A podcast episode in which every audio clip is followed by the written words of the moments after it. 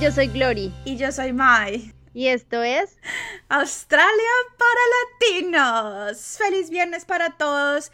Glory, ¿puedes creer que este es nuestro episodio número... Episodio número 12. 12 semanas, casi tres meses. Increíble, nunca increíble. pensé. Sí, increíble. Y vamos por más. sí, por muchísimos más. Bueno, Glory, cuéntanos de qué vamos a hablar el día de hoy, porque el día, el episodio de hoy es yo creo que va a ser medio largo. Esperemos no pasarnos de la media hora, pero, pero es sustancioso, jugoso, mejor dicho, tiene de todo. Bueno, pues más, hoy le vamos a hablar de cuánto vale más o menos la vida en Australia. No es, son datos exactos, pero es para que ustedes más o menos sepan y puedan hacer como un presupuesto antes de viajar y para que sepan por lo menos tener dos meses o un mes de ahorros para poder vivir acá tranquilo mientras consigues trabajo y todo, pues para que sepas más o menos les vamos a contar como lo que nosotras hemos vivido, obviamente se han podido incrementar los precios, pero igual los buscamos para estar más o menos al día, entonces es así un, un resumen de más o menos cuánto nos cuesta todas las vivir acá y más más o menos todo lo básico como es arriendo, transporte, comida, entonces les vamos a contar un poquito esto. Entonces, Mike comienza, comienza entonces contándonos lo primordial que es el arriendo, dónde vivir. Bueno, acomodación. Es tan importante saber dónde uno va a vivir. Yo cuando llegué, fue muy chistoso porque yo soy muy organizada, pero por alguna extraña razón, para conseguir vivienda no fui organizada desde el principio. O sea, yo, si no es por Glory. Sí, pero fue porque yo ya te dije como tranquila, relax. Sí, pero ni siquiera, amiga, yo la verdad digamos que yo llegué al aeropuerto y yo solamente tenía la dirección, yo no, o sea, como que, como que fui tan relajada, como, como que, ah, sí, en algún, yo no miré Google para ver dónde vivía ese señor, nada, o sea, yo, o sea, yo como que llegué con un papelito en la mano con el, con el, con la dirección y ya. Pero no, igual es que es muy difícil, digamos que yo sí, yo me vine por medio de una agencia, ellos me dijeron, como tenemos esta casa cerca de la ciudad, yo no sabía si eso era verdad, mentira, yo igual también me confié. Me dijeron, no, es súper cerquita la ciudad. Y pues nada, yo dije, bueno, sí. ¿Pero si era cerquita? Pues cerquita me tocaba coger tren, o sea, eso no era tampoco tan cerquita. Pero pues. Es, que el problema con lo mío es que, como mi universidad quedaba tan lejos, todas las opciones que mi agencia tenía, pues ninguna eran para mi universidad. Todas eran en la ciudad, entonces no me ayudaron. Pues me tocó a mí por mí misma, pero cuando yo llegué, si no es por Glory, no consigo casa, pero llegué a vivir en, en la terraza de un amigo de Glory o de un conocido de Glory. Conocido, sí, dejémosle conocido. De un conocido de Glory que vivía a dos horas de mi universidad en transporte público. Si tú vives al norte, tienes que ir hasta el centro de la ciudad para ir al sur. El conocido de Gloria vivía al norte, pero al este. Mi universidad era al sureste, pero no hay nada que los conecte. Y los buses, pues solamente los buses, pero me tocaba coger como, un día hice el bus y me tocó coger como cuatro buses y duré como el doble de tiempo. Entonces me tocaba coger el tram y no había tren. Me tocaba coger el tram de allá donde vivía, que es Bondura, hasta la ciudad y luego coger otro tram en la ciudad hasta mi universidad. Entonces eran una hora y cuarenta y y yo vivía en la en la terraza, literalmente al aire libre. si alguien pasaba caminando por detrás de la casa, ahí estaba yo durmiendo en mi pijama. Ay, no. ¿Cuánto tiempo duraste ahí viviendo?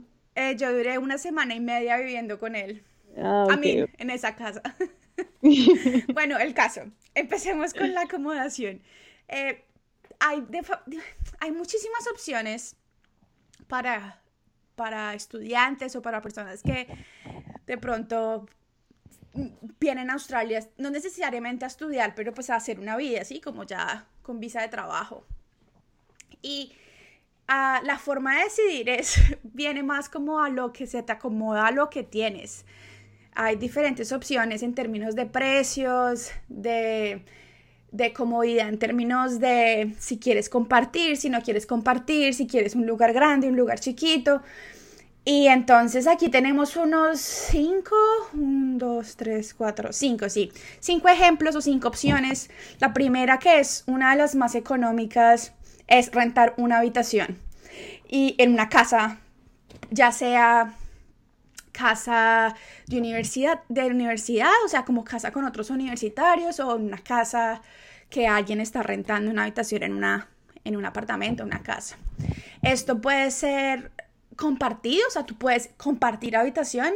Uno mira en Facebook y hay mucha gente que comparte, se, se se arrienda la cama en una habitación de tres personas o de dos personas. Pero pues obviamente el precio es muchísimo más económico que si tienes tu cuarto individual. Eh, normalmente tienes acceso a baños, cocina, entretenimiento, o sea, como la sala. El número de personas puede variar entre, pues, entre 1, 2 hasta 8, 9, 10. Y el precio de esto depende de si, si quieres vivir en un cuarto compartido o quieres vivir en cuarto individual. Es de entre 80 y más o menos 150 a la semana. Porque una cosa muy importante que es diferente a lo que pasa en Colombia y en otras ciudades de Latinoamérica es que aquí la, la acomodación se paga no se paga por semana en términos de, tú no pagas cada semana, pero se calcula por semana y cuando se, se anuncia que hay algo libre, lo, el precio que te dan es precio por semana. Y la forma de calcular el precio mensual es esa semana, el precio de esa semana multiplicado por 52 semanas al año, dividido en 12. Entonces, yo viví en una habitación, en una casa de estudiantes cerca de la universidad. Eh, y lastimosamente fue terrible, yo vivía con 10 personas más, pero yo tenía mi propio cuarto. No compartía el cuarto, pero compartía el resto, compartía el baño, la, las cocina, la sala. Era una casa típica, esas de estudiantes, donde hay 800 mil estudiantes y la casa es más o menos vieja, descuidada, o sea, como nada de Nadie le importaba. Sí, nada le importaba. Yo me acuerdo que en esa casa yo pagaba quiero decir que pagaba como 150 o 140, no, 140, 140 a la semana y vivía con 10 personas y compartíamos, las 10 personas, compartíamos un baño para hacer necesidades y dos duchas. Era tenaz. Y ahí viví por 7 meses. Y después... ¿Y cómo hacían para la hora de, la, de bañarse? O sea, ¿habían horarios o algo así? Porque si todos entraban a la misma hora, ¿cómo hacían? Ah digamos que sí, no, a ver, eso está asumiendo que las personas aquí se bañan por la mañana. Yo no tuve ese problema. O sea, yo vivía con personas de todas, de toda clase de países, más que todo europeos, donde la costumbre de bañarse no necesariamente es diaria. Entonces yo nunca tuve problema. Además, yo siempre me levantaba súper temprano y toda la gente se me levantaba súper tarde. Entonces, no, nunca tuve problema con eso, pero, pero lo que sí tuve problema fue con el baño, porque solamente había un baño para hacer necesidades. Uno. ¿Pueden creerlo? ¡Qué asco! Y mm, entonces a veces me tocaba corriendo, pues gracias a vivía cerca de la universidad, a veces me tocaba salir e irme al primer baño de la universidad que encontrara. Porque pues yo vivía con muchos hombres y los hombres se toman su tiempo en el baño y en unos 10, 15 minutos esperando para atrás de chichi. Entonces, no, le tocaba a uno salir y buscar, no, tenaz, esa experiencia no se la recomiendo a nadie. Pero, pero, fue lo que conseguí que se acomoda a mi presupuesto en ese entonces. Y mi habitación como tal era bonita. Mi habitación era linda, chiquita, me cabía, tenía el... Eh, lo bueno es que vienen normalmente amoblada, entonces te dan una cama, un escritorio. Tenía cama, escritorio, yo compré pues el lo de lo normal, la almohada y todo eso. pero bueno, digamos que fue bien. Y después de eso me fui a vivir a Turak cuando ya conseguí trabajo y, y yo vivía en un apartamento. Eso sí fue como ir de 1 a 10 en un mes, eh, porque vivía en un apartamento viejo, pero muy bien cuidado. Dos, dos habitaciones, una cocina pequeñita, pero bien cuidada, con una zona de comedor y sala súper bien. Era, éramos solamente las dos y cada uno pagaba, quiero decir, 180 por mes, 180 por semana, cada una. ¿Y tú, Glory?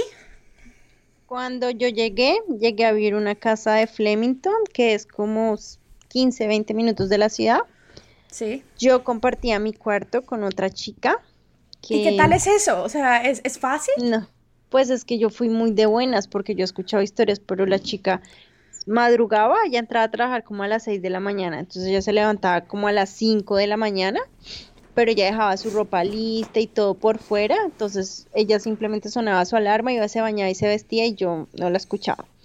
Y en la noche, y entonces yo estudiaba normal y llegaba a la casa y ella llegaba muy tarde, y ella llegaba, bueno, no muy tarde, como a las 8 de la noche, entonces ella casi no se la pasaba conmigo y ella era súper respetuosa, como que nunca ponía la luz hasta tarde, como que si ya veía que yo me acostaba ya apagaba la luz. O sea, fue una experiencia, digamos que eso no le pasa a todo el mundo, pero mm. fue súper bien, era súper limpia, súper organizada, como que respetaba. Entonces, a mí, ella sigue siendo ahora una de mis amigas.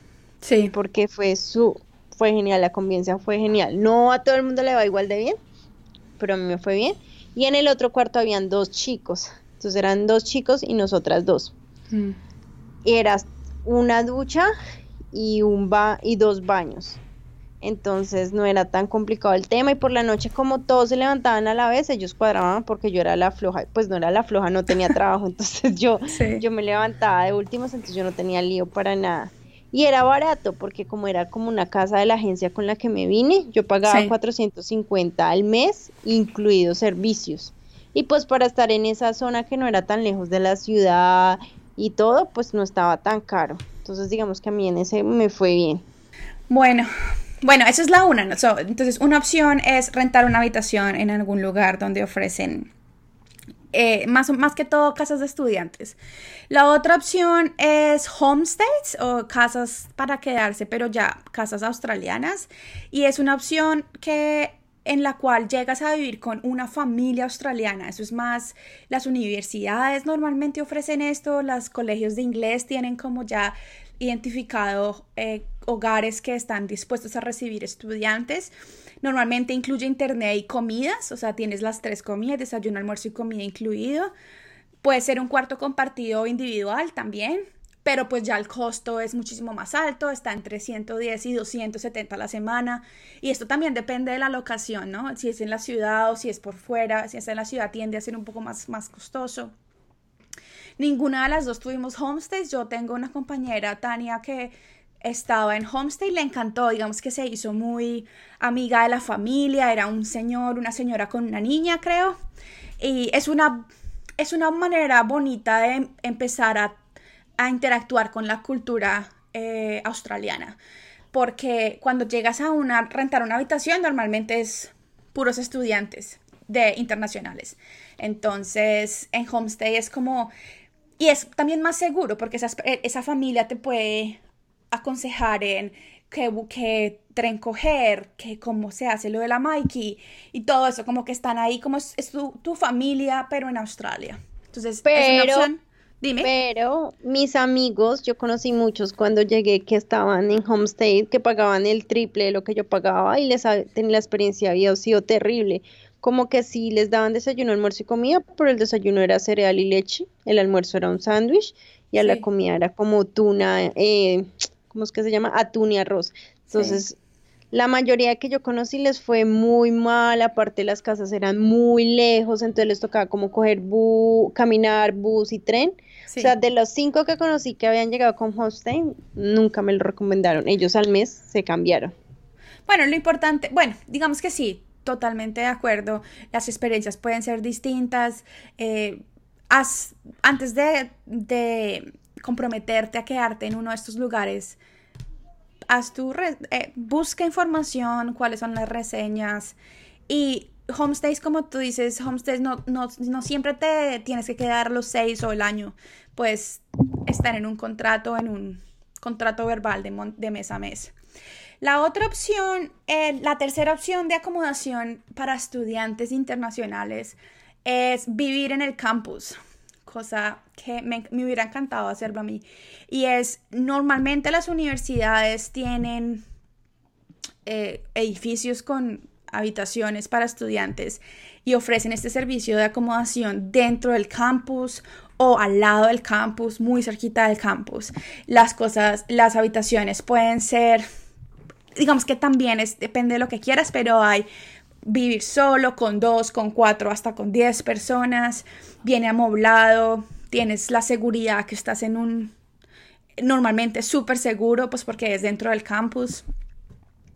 Lo que tienes que, esto normalmente tiene término definido, es decir, tú tienes que comprometerte a estar en ese, en ese campus o en esa habitación por seis meses o doce meses. Y el precio claramente es bastante caro, es entre 290 y 350 por semana, más o menos, ¿no? Esto es información que yo encontré del Deakin, que es mi universidad, y RMIT, que quedan, las dos quedan como más o menos cerca. Eh, pero pues sí, es, de las tres opciones que hemos hablado, esta ya es una de las más caras porque es como total conveniencia. Pagas es por estar al lado de la universidad y no tener que te preocupar por nada más.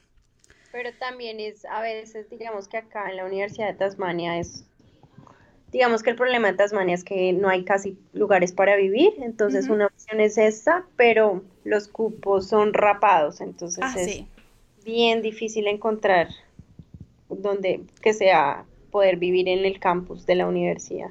Muy bien, sí, eso no lo, tuve, no lo tuve en cuenta, pero sí, porque yo cuando miré, obviamente estaba por fuera de mi presupuesto, pero por millones, uh, pero miré, no habían cupos, estaban, yo miré y había como lista de espera para el año entrante, o sea, como para un año después. Bueno, la siguiente es, este episodio va a ser largo, ya vamos en 21 minutos. El siguiente es una, es como una compañía que construye edificios por todo lado en Australia que son edificios de solamente estudiantes. Entonces hay, si uno mira Unilodge en Google, eh, hay 800 mil edificios que son solo cosas de estudiantes. Eh, normalmente son amoblados, vienen con tu propia cocina, baño privado, normalmente cerca a todas las instalaciones, a todas las principales universidades de cada ciudad. Y son edificios con todos los juguetes. Tiene lavandería, gimnasio, algunos tienen piscina, barbecue. Y dependiendo de qué tantos servicios tenga, el precio también va escalando.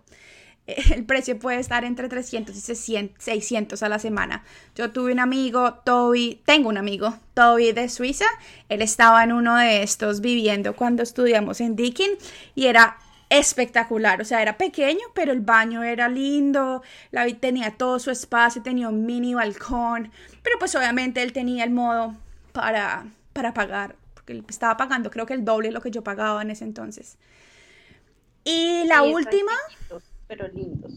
Sí, y la última opción es rentar tu propio lugar, es decir, encontrar un apartamento que está completamente vacío, normalmente no, no es muy fácil encontrar amoblados.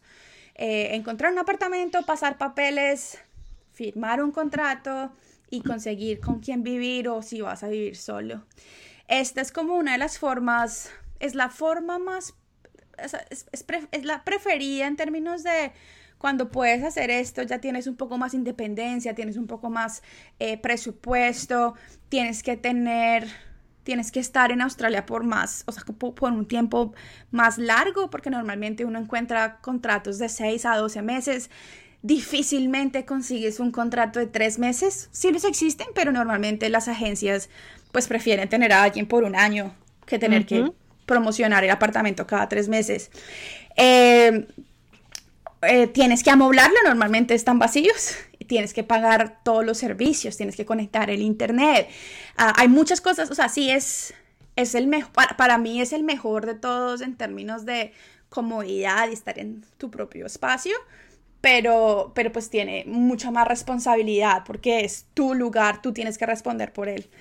El Aquí en Australia, cuando tú rentas un lugar, como en todos lados, tienes que pasar papeles, que eso puede ser difícil cuando acabas de llegar a Australia si eres estudiante, pero también te piden que pagues un bono y este bono no se queda, el dueño del apartamento o la agencia no se queda con esto, eso se va a un a una entidad Australia, a una entidad, gubernamental, donde esa plata se guarda por si haces algún daño o si hay algo que hacer cuando tú ya te vayas del apartamento, si hay algún si hay algo que tienen que arreglar, eso es como un seguro para los arrendatarios. Y normalmente depende del lugar, pero normalmente te van a pedir que el bono sea de un mes de renta.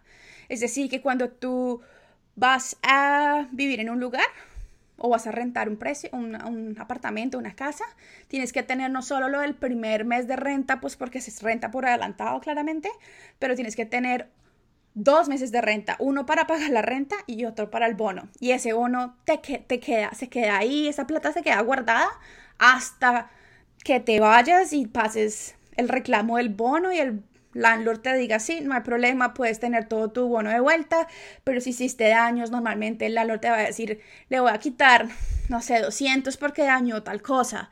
Y pues hay formas de, de, como de pelear, pero pues no vamos a hablar de eso en este capítulo. pero sí, digamos que es, es como la versión adulta de la acomodación. Yo viví sola en Elwood, en, en un apartamento muy lindo, muy chiquito pero tierno, eh, una, era como una parte estudio y yo pagaba 380 a la semana, pero esto ya fue cuando ya trabajaba, ya, ya no era estudiante. ¿Tú, Glory? Yo después de esa casa siempre hice lo de rentar un apartamento con una amiga y, y pues que fuera nuestro espacio. Entonces yo viví por el área de Houghton, que es cerca de una universidad que es la Swinburne y más o menos siempre pagué entre 600 y 700 por mi cuarto. Hmm. Sí, al mes, yo sí, al mes y mm, más los servicios. Pero era mejor pues porque eran personas que yo conocía, cada una tenía su cuarto, como que todos cuidábamos las cosas que habíamos comprado porque nos habían costado, entonces era chévere. Después de esa área me fui a vivir a Elwood, ahí donde Mariana vivió también, cerca a la playa. Ahí ya me valía 800 más de 800 la renta mensual, más los servicios, entonces era como mil.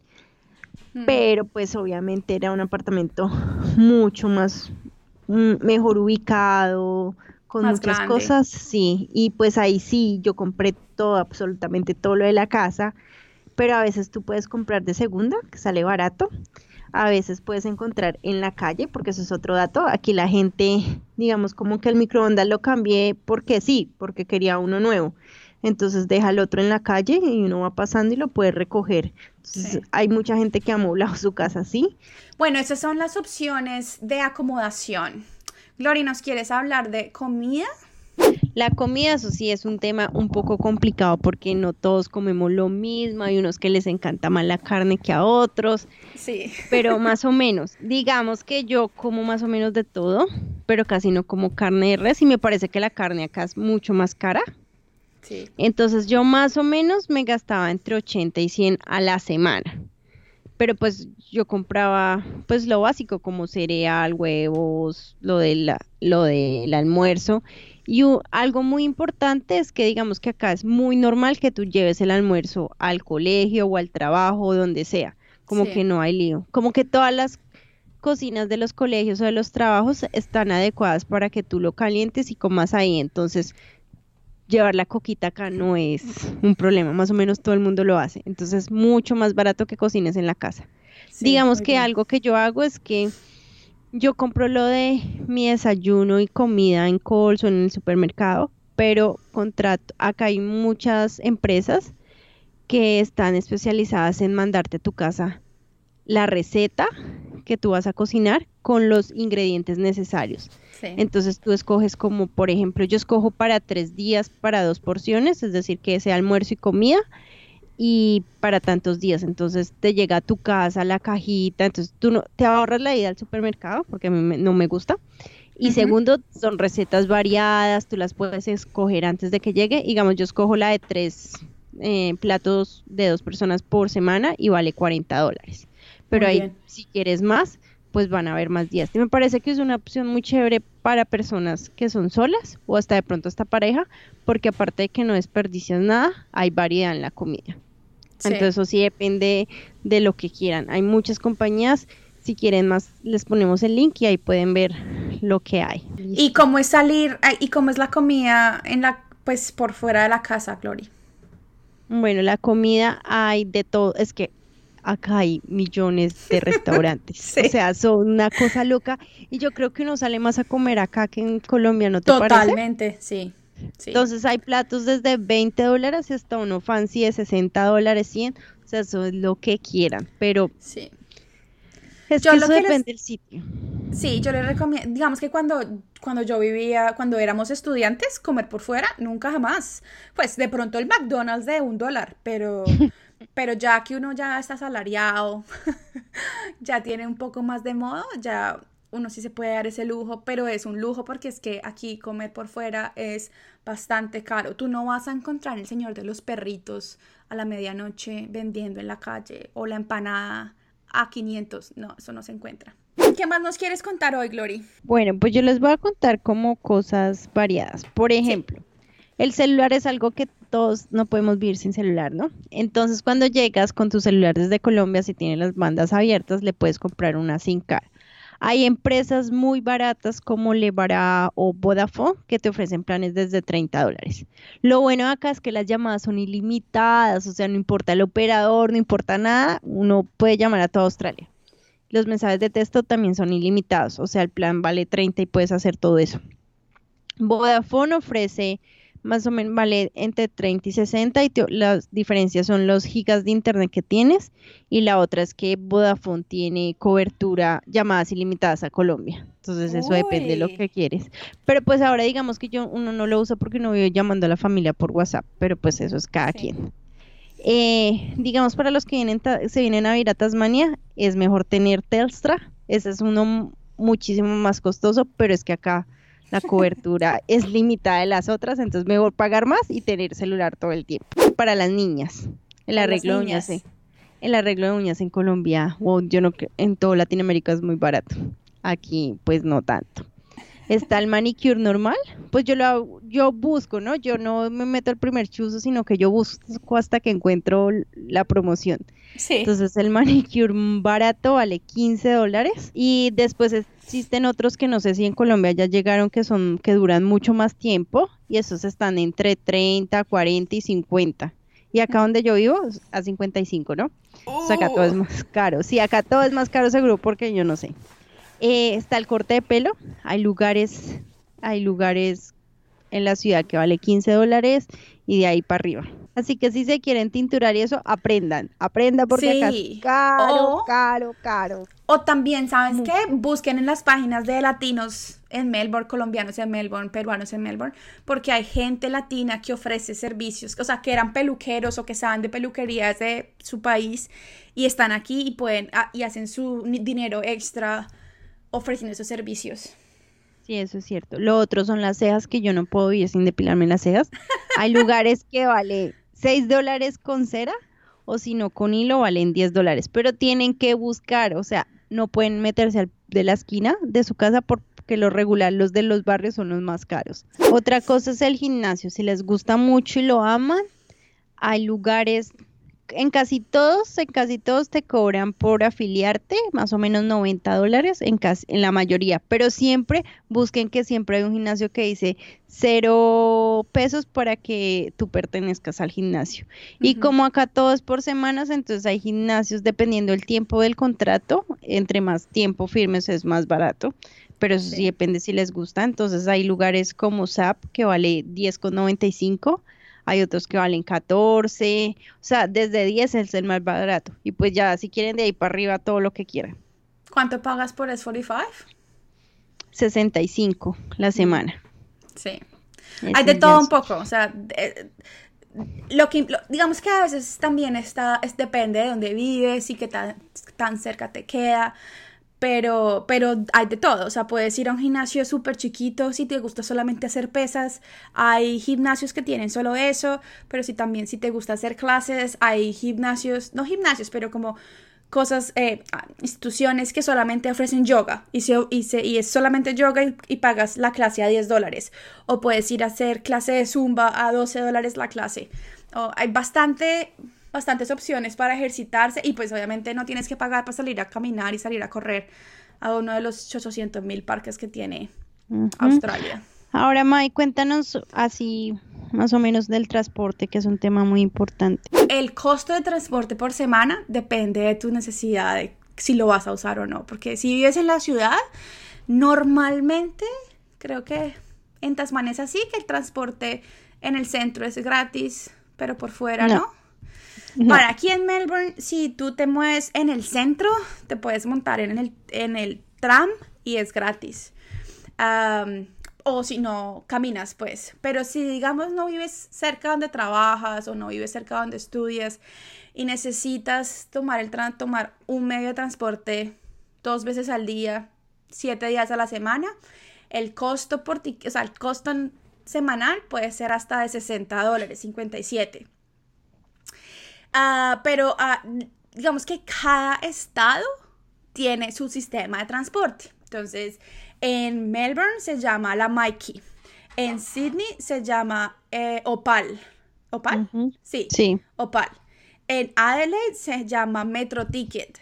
En Tasmania, no sé cómo se llama. Green Car. Green Card. Entonces, cada, cada estado tiene diferentes, diferente plataforma o diferente mecanismo, pero todos son lo mismo. O, sea, o puedes pagar por tiquete, o sea, uno, dos, tres, cuatro, o puedes comprar lo que se llama un, como un pase, puede ser por semana o por mes, y normalmente si compras por semana o por mes, en vez de por día, te sale más barato. En, en Melbourne te puede costar 50 y pico. En Adelaide 52 a la semana, en Sydney te cuesta máximo 50 a la semana y en Tasmania es más o menos 34 a la semana. Ah, y Pero acá por favor, si se mudan, por favor compren carro porque el transporte es malo, malo como el solo. Digamos que lo bueno de esto es que esa tarjeta o sí, la tarjeta te sirve para cualquier medio de transporte, es decir, si te vas a en tren y tienes que coger después un tram, tienes que coger después un bus, todos funcionan con el mismo mecanismo, todos funcionan con la misma tarjeta. Entonces, es, es chévere porque uno no se tiene que preocupar por la moneda, aunque en algunos buses sí te reciben efectivo, yo no sabía eso, te reciben efectivo y puedes, puedes cargarla puedes cargar la tarjeta ahí mismo, pero solamente en buses. Eso no pero tiene que ser efectivo. Sí, tiene que ser efectivo. Y, tener el cambio exacto, creo. Sí. Pero eso no pasa en trenes y no pasa en trams, solamente pasa en buses. ¿Algo más, mi Glory? No, yo creo que eso es como lo básico. Obviamente, si quieren salir de rumba, ya eso es otro tema. Acá hay lugares super fancies que la entrada te puede valer 30 dólares o lugares normales donde no te vale nada. Los latinos nunca valen nada. Eh, la, digamos que el alcohol, si salen de fiestas, los lugares latinos siempre son mucho más baratos. Bueno, depende, pero casi siempre la corona vale 5 dólares el vodka vale 10 y de ahí en adelante, depende del lugar, entre el lugar sea más um, super nice, pues es mucho más caro. Entonces eso igual al principio uno llega y le toca como tomar en la casa mientras empieza a devengar. Sí. Bueno, Gloria, desde aquí de Melbourne te, extrañamos bastante.